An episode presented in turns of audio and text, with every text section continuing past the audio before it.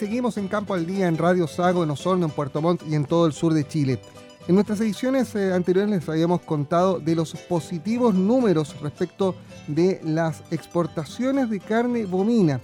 De hecho, eh, con China como principal destino, se estima que ha crecido un 15% en los lagos de exportación eh, de, esta, de este tipo de proteína. es un número no menor, especialmente en estos tiempos de pandemia. Vamos a hablar de este tema, del desarrollo del mercado de la carne bovina, con el vicepresidente de Fede Carne, Ignacio Besoaín, a quien tenemos en la línea telefónica de Radio Sago. Ignacio, gracias por aceptar este contacto esta mañana. Buen día. Muy buenos días, ¿no? Muchas gracias a ustedes por la invitación y feliz un poco de poder hablar de actualidad. Ignacio, eh, 15% de aumento de la exportación de carne bovina solo en la región de los lagos y con un mercado chino que está muy activo recibiendo el producto nacional, eh, son números que son bastante buenos teniendo en cuenta el contexto, ¿no? Eh, este, este, año de pandemia, en que si bien la actividad silvagropecuaria, la actividad ganadera no se ha detenido, eh, obviamente está todo el país y todo el mundo en un compás de espera respecto de lo que es el avance del coronavirus. Sí, efectivamente, tal como tú lo indicas, los números de exportación para este año han, ido en aumento en ese 15%, tal cual como tú lo mencionas.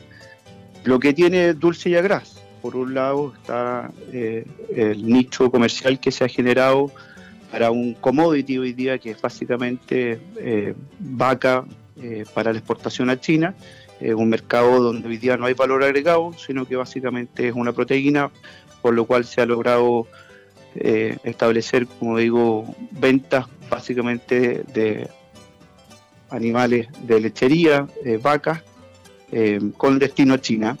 Eh, no así ha sido el crecimiento de lo que nosotros esperábamos de animales de engorda, tanto vaquillas como vaquillas, que es un mercado que en el caso chino aún no están los precios, por lo que entendemos, para poder llegar a este producto, lo que aún acrecenta que lo que mayor se exporte sean vientres. Por eso hablo de un dulce gras, porque con eso eh, generamos una nueva instancia comercial, pero vamos desmantelando nuestra ganadería. E, es uno de los eh, fuertes del desarrollo en, la región, precisamente la ganadería. Eh, y los números, claro, indican que el mercado chino es inmenso, es una tremenda oportunidad. Costó mucho tiempo lograr la confianza y la apertura de este mercado para los distintos productos nacionales, en especial los que tienen relación con ganadería, pero ahora podría producirse algún tipo de desbalance. ¿Lo ven así ustedes en, los próximos años respecto de, los volúmenes de exportación que se están alcanzando?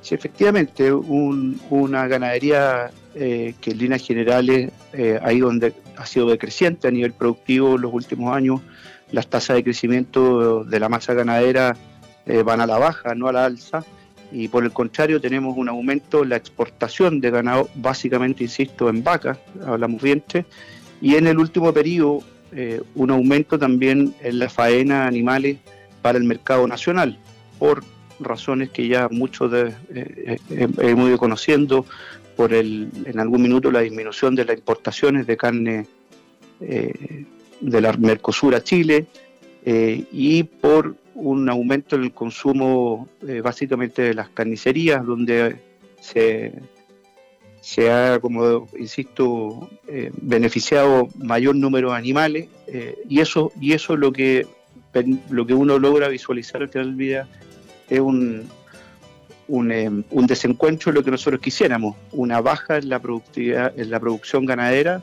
y un aumento en la faena y en la exportación de ganado. esto no quiere decir que nosotros estemos en desmedro o, como federación en contra de la exportación, creemos que es una tremenda oportunidad pero esto efectivamente tiene que ir de la mano con un fomento al crecimiento de la masa ganadera, porque de lo contrario eh, eh, termina siendo pan para hoy para algunos y hambre para mañana para muchos, que es lo que nosotros no queremos para la industria. Ahora, Ignacio, eh, ¿cómo se logra enfrentar una demanda de un socio comercial tan fuerte como puede ser China? porque acá con desbalance o sin desbalance, para poder responder a los requerimientos de ese mercado, se requiere tener anualmente eh, una gran cantidad de animales disponibles. ¿Da el mercado chileno para tanto? Eh, lo primero es que yo creo que nosotros no somos comparables con el Mercosur. Hoy día bueno, no solamente Mercosur es un gran proveedor de, de, materia prima hacia China, nosotros no tenemos los volúmenes de la genética que tiene el resto de Sudamérica o el caso de las potencias que tenemos a nuestro lado como Argentina, Uruguay y Brasil e incluso Paraguay para poder exportar. Eh, bajo ese punto de vista, no quita que nosotros podamos igual apostar a llegar a China eh, con nuestros productos, pero aquí sí, quizás pensar, eh, aunque no creo que sea tan fácil, buscar en nichos que, no nos, permit, que nos permitan no solamente llegar al mercado a través de volumen, sino que a través quizás de calidad. Y ahí es donde están los potenciales donde nosotros podamos llegar con distintos tipos de animales que no sean solo vacas, que son eventuales vientres también, y poder llegar, como digo, también con productos como novillos o vaquillas, eh, lo que ayuda un poco a, mejorar el balance.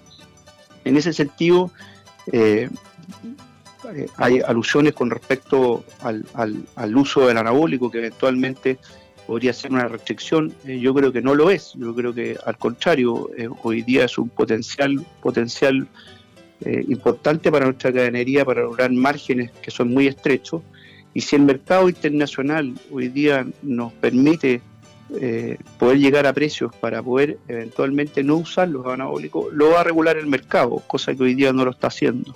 Por ende, como el mercado chino sigue siendo un commodity, tendemos a, enviar nuestra materia prima más barata, que hoy día es, la vaca.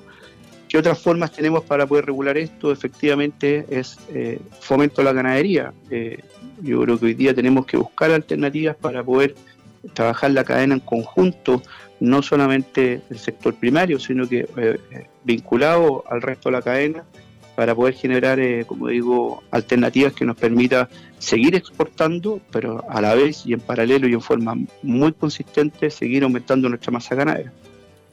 Estamos conversando con el vicepresidente de Fede Carne, eh, Ignacio Besoain.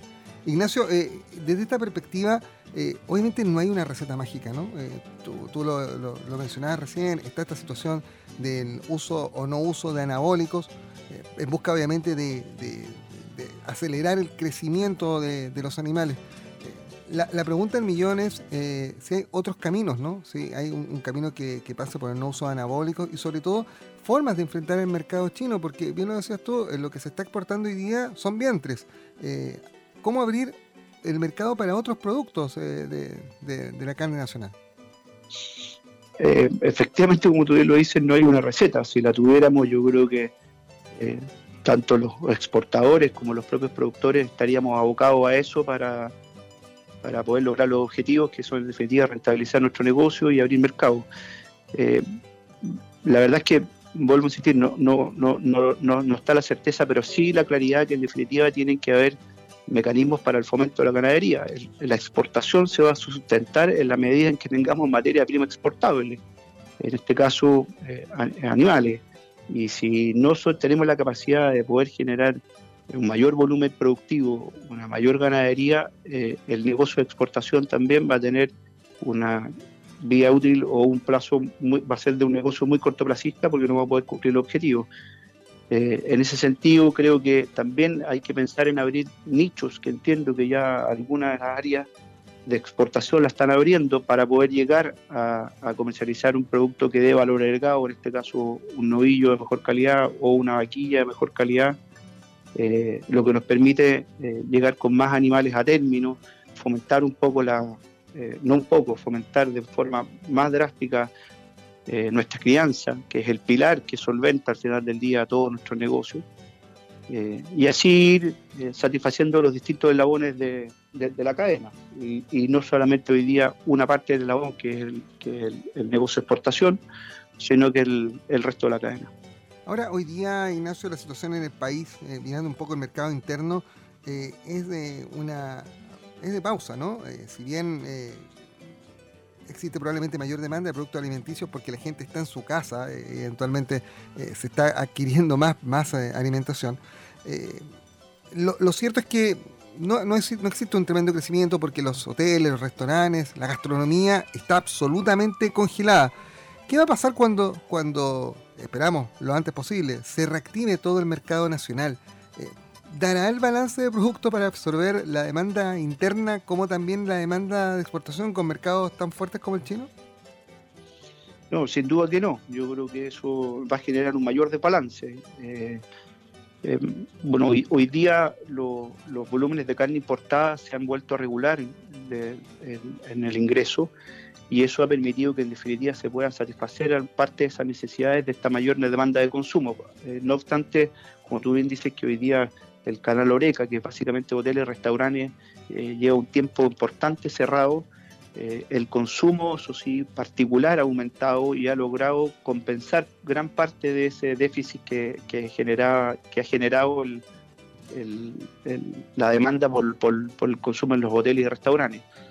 Eh, una vez que los hoteles y restaurantes empiezan a normalizar su consumo, el desbalance yo creo que va a ser aún mayor, va a haber mayor requerimiento de ganado nacional, eh, el negocio de exportación lo más probable que siga a tasas, a tasas crecientes y vamos a seguir con una ganadería a tasas decrecientes a nivel productivo.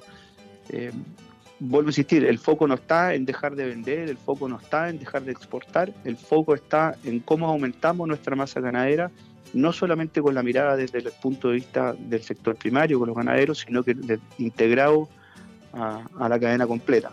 Y en eso tienen que haber visiones compartidas, no pueden haber visiones desde solamente un sector porque si seguimos mirando la ganadería desde el sector de la industria, por un lado, o desde otra parte, desde el sector primario ganadero, no vamos a tener puntos de encuentro y va a ser mucho más difícil avanzar. Ignacio Besoaín, vicepresidente de Fede Carne, esta mañana junto a nosotros en Campo al Día para hablar de estos eh, positivos números eh, de la exportación de carne bovina, pero también del, detalle que trae aparejado este crecimiento eh, de la demanda externa y también de la exportación animal hacia allá. Gracias Ignacio por estos minutos. Muchas gracias a usted.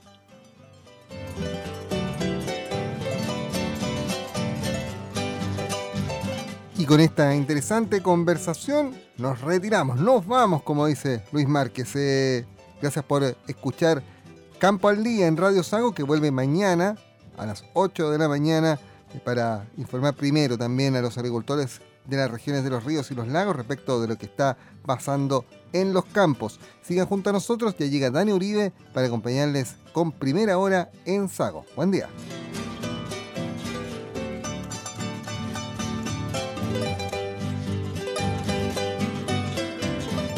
En esta temporada, desparasita a tus animales con Mervex y controla los principales parásitos internos y externos que afectan a tu ganado. Mervex, un producto de Veterquímica.